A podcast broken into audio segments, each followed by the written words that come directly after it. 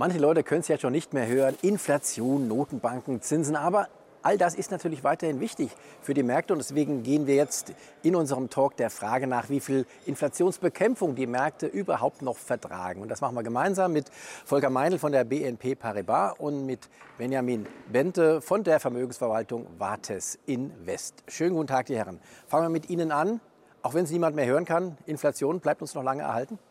Ja, wir denken schon. Äh, wir sehen uns immer mehr darin bestätigt, dass sie struktureller Natur ist. Das haben wir schon länger auch so gesehen. Und wenn man sich die jüngste Veröffentlichung anschaut in den USA, die Kernrate deutlich über den Erwartungen gestiegen, die Headline eher runtergekommen, Energie entlastet dort, aber die Inflation bleibt trotzdem hoch. Es ist ein Breitenphänomen geworden. Volker Meinlach, aus Ihrer Sicht noch keine Entlastung in Sicht? Was nee, das kann man nicht sagen. Gerade die Kernrate dann in den USA, die ja, glaube ich, seit Jahrzehnten nicht mehr so hoch war, so einen Anstieg gesehen hat. Also das ist ähm, sowohl in Europa im Übrigen als auch äh, dann in den Staaten, das ist ein Thema. Und äh, all diejenigen, die sagen, ich kann es schon nicht mehr hören, die müssen sich wahrscheinlich darauf einstellen, dass es noch länger werden würden. Gut, was viele auch nicht mehr hören können, ist, dass die Notenbanken ihre Zinsen anheben. Das ist ja auch Fakt. Ähm, wie weit wird es noch gehen aus Ihrer Sicht? Ja, bis die Inflation gebrochen ist. Und das kann eben eine Ecke langer, länger dauern, insbesondere wenn sie eben nicht temporärer Natur ist und nur von ein bisschen Energiepreisen kommt und Lieferketten, wie das zeitweise gesagt wurde, sondern wenn sie struktureller Natur ist. Insofern bleiben aus unserer Sicht da eher die Überraschungen auf der negativen Seite aus Sicht der Märkte, was die Notenbanken tun. Können die Notenbanken denn auch erfolgreich sein? Was bewirken denn ihre höheren Zinsen überhaupt? Naja, früher oder später, das haben wir in den 70ern gelernt, äh, kann man auch äh, angebotsorientierte, angebotsschockorientierte Inflation brechen, aber halt zumeist nur durch eine Rezession. Insofern ist die aus unserer Sicht echt recht wahrscheinlich. Wichtig ist ja auch, was die Kapitalmärkte dazu sagen.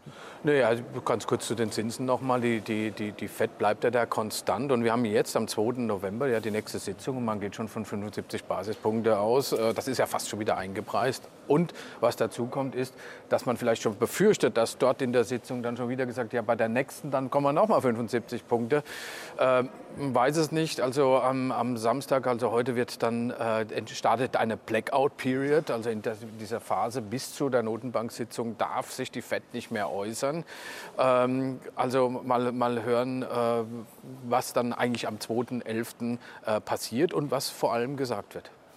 Äh, Herr Bente, Sie haben gerade erwähnt, es gab ja schon mal diese Inflation, die wurde ja dann auch mit, äh, mit einer Rezession quasi im Keim erstickt. Aber sind die Verhältnisse jetzt nicht anders als damals?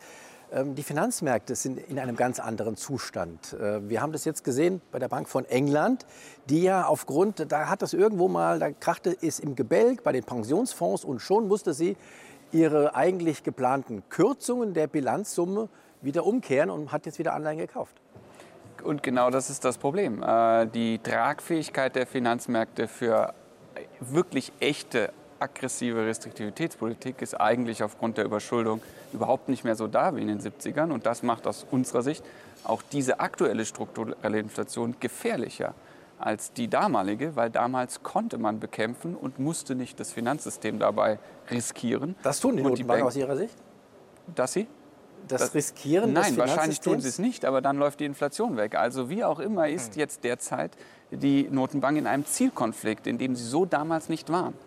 Und das ist das Gefährliche derzeit. Und die Bank of England ist dafür aus unserer Sicht kein Sonderphänomen, sondern man kann dort im Labor studieren, was uns oder den USA droht, wenn wir in ein wie auch immer geartetes Finanzstabilitätsproblem kommen. Wie sehen Sie das?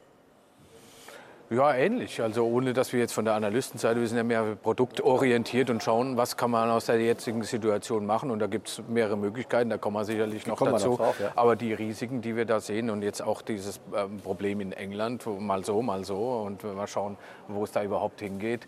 Und dann natürlich auch die Währungsthematik, erstmal mit dem britischen Pfund, dann sehen wir den, den Yen, also seit 30, 40 Jahren so tief gegenüber dem Dollar noch nie gesehen. Also es gibt viele, viele Themen derzeit am Markt, aber wir sagen nicht, nicht den Kopf in den Sand stecken. Es gibt Möglichkeiten. Ja, Herr Bitte, wenn ich Sie richtig verstehe, äh, sehen Sie es so, dass die Notenbanken irgendwann dann tatsächlich, wenn das Finanzsystem bedroht ist, wieder den Hebel umstellen werden. Das wäre dann keine Inflationsbekämpfung mehr, aber die Finanzmärkte könnten damit erstmal leben und würden dann wahrscheinlich auch steigen. Das ist äh, mutmaßend, ja. Also äh, Fakt ist, wir haben in den letzten Krisen immer nur erlebt, dass äh, die Notenbankmaßnahmen definitiv positiv waren, weil die Liquidität kam rein und es gab kein Inflationsproblem. Jetzt kommt die Liquidität rein, aber wir haben eigentlich ein Inflationsproblem. ob das dann so positiv ist für die Aktienmärkte, ich weiß es nicht. Es ist ein neues Experiment. Was Anlegerinnen und Anleger daraus machen können, darüber gehen wir, darauf gehen wir auch gleich ein. Vielleicht noch mal zum Thema Berichtssaison, die ja jetzt äh, angefangen hat zu laufen. Ganz kurzfristig natürlich eher was, äh, was ist da zu erwarten? Ja, es gab Zahlen beispielsweise diese Woche von Netflix, die hervorragend waren. Die Aktie ging gleich mal über 10 Prozent nach oben. Also äh, das zeigt, wie Volatilität gerade noch äh, in dem Bereich der Zykliker und der, der Technologieaktien das weiterhin ist. Und jetzt kommen die ganzen Aktien, wenn wir sehen, nächste Woche mit Alphabet, mit Amazon, mit Apple, also wirklich auch große Technologieunternehmen, nebenbei auch diese Standardwerte wie eine, wie eine, wie eine McDonalds beispielsweise, Coca-Cola. Äh, es ist sehr schwierig, die Prognosen sind, was die Gewinnerwartung betrifft, positiv. Aber wir wissen ja, äh, das ist das eine und das andere ist äh, Erwartung und dann am Ende, ob es über oder unter den Erwartungen ist. Also Anleger müssen da aufpassen. Es könnte eine enorme Volatilität gerade in der nächsten Woche sein. Herr Bente, kümmern Sie sich als langfristig orientierter Investor um sowas wie ja, Bilanzsaisons, die ja viermal im Jahr vorkommen? Ja, weniger auf Einzelaktienebene, also mehr jetzt, was Sie gerade sagen, glaube ich auch, dass die aktuelle Saison sicherlich eine volatile Volatilität reinbringen könnte. Und das ist natürlich was, was wir auch sehr genau betrachten auf, auf Marktebene, das Sentiment, ganz klar. Das Langfristige, was Sie im Auge haben, das klang ja tatsächlich sehr, sehr negativ. Was sollen jetzt Anlegerinnen und Anleger daraus machen? Ja, ich glaube, man muss sehr viel agiler sein als in der Vergangenheit. In der Vergangenheit war es eigentlich so, sie konnten Long-Aktien sein und wenn dann eine Krise kam und die Notenbank ging rein, dann war das der allerbeste Zeitpunkt, wirklich ihre letzten Reserven noch auf die Aktienkarte zu packen. Und das ist aber in einer Zeit von struktureller Inflation anders. Man muss wesentlich häufiger mal drin sein, mal raus oder braucht Produkte und Strategien, die auch mit nicht dauerhaft steigenden und häufig immer wieder einbrechenden Märkten klarkommen. Also das, was auch immer wieder propagiert wird, jetzt sparen fürs Alter mit Aktienfonds, mit breit anlegenden, äh, das halten Sie für die falsche Alternative? Gut, das ist jetzt ein anderer Anlagehorizont. Also wir sprechen eher von einigen Jahren. Wenn wir jetzt vom Alter sprechen und jemand ist 20, dann hat der 40 Jahre Horizont, das sage ich, alles in Aktien. Okay, aber mal raus, mal rein ist ja auch nicht so jedermanns Sache. Hin und her macht Taschen leer, sagt man da. Außerdem, wenn das Geld draußen ist aus dem Aktienmarkt, dann ist es auf der Bank und da verliert es ja durch die Inflation an Wert die Inflation für die Kürze der Zeit. Also ich gebe Ihnen mal ein simples Beispiel. Wir sind Mitte August ausgestiegen, dann ist der Markt 17 Prozent gefallen innerhalb von zwei Monaten. In den zwei Monaten haben wir vielleicht einen 0, Prozent Inflation äh, realen Verlust, aber wir haben erst mal 17 Prozent, also 1700 Basispunkte Nominalverlust uns gespart. Und das ist eben ein Vielfaches dieses Realverlustes, den der andere übrigens auch hat. Also auch der, der Aktien long war in der Zeit, hat ja die 1700 Punkte Nominalverlust und noch den realen Verlust. Herr Meindl, das kommt ja auch Ihnen entgegen und Ihren Produkten eher kürzerfristig orientieren, mal raus, mal rein. Äh, wie soll man sich da jetzt verhalten? Ja, wobei ich nicht sagen würde, dass es nicht auch Aktien gibt, die man wirklich auch einfach dauerhaft in seinem Depot haben könnte. Ich denke, da es gibt auch viele, die sagen, kauft dir einfach eine McDonalds, eine, eine Coca-Cola und einen, äh, also als, weil, man, weil die weiterhin, die Leute essen weiterhin und trinken das, äh, das Zeug. Und auf der anderen Seite eine Novo Nordisk ja, und so ein bisschen im Gegenpol dann.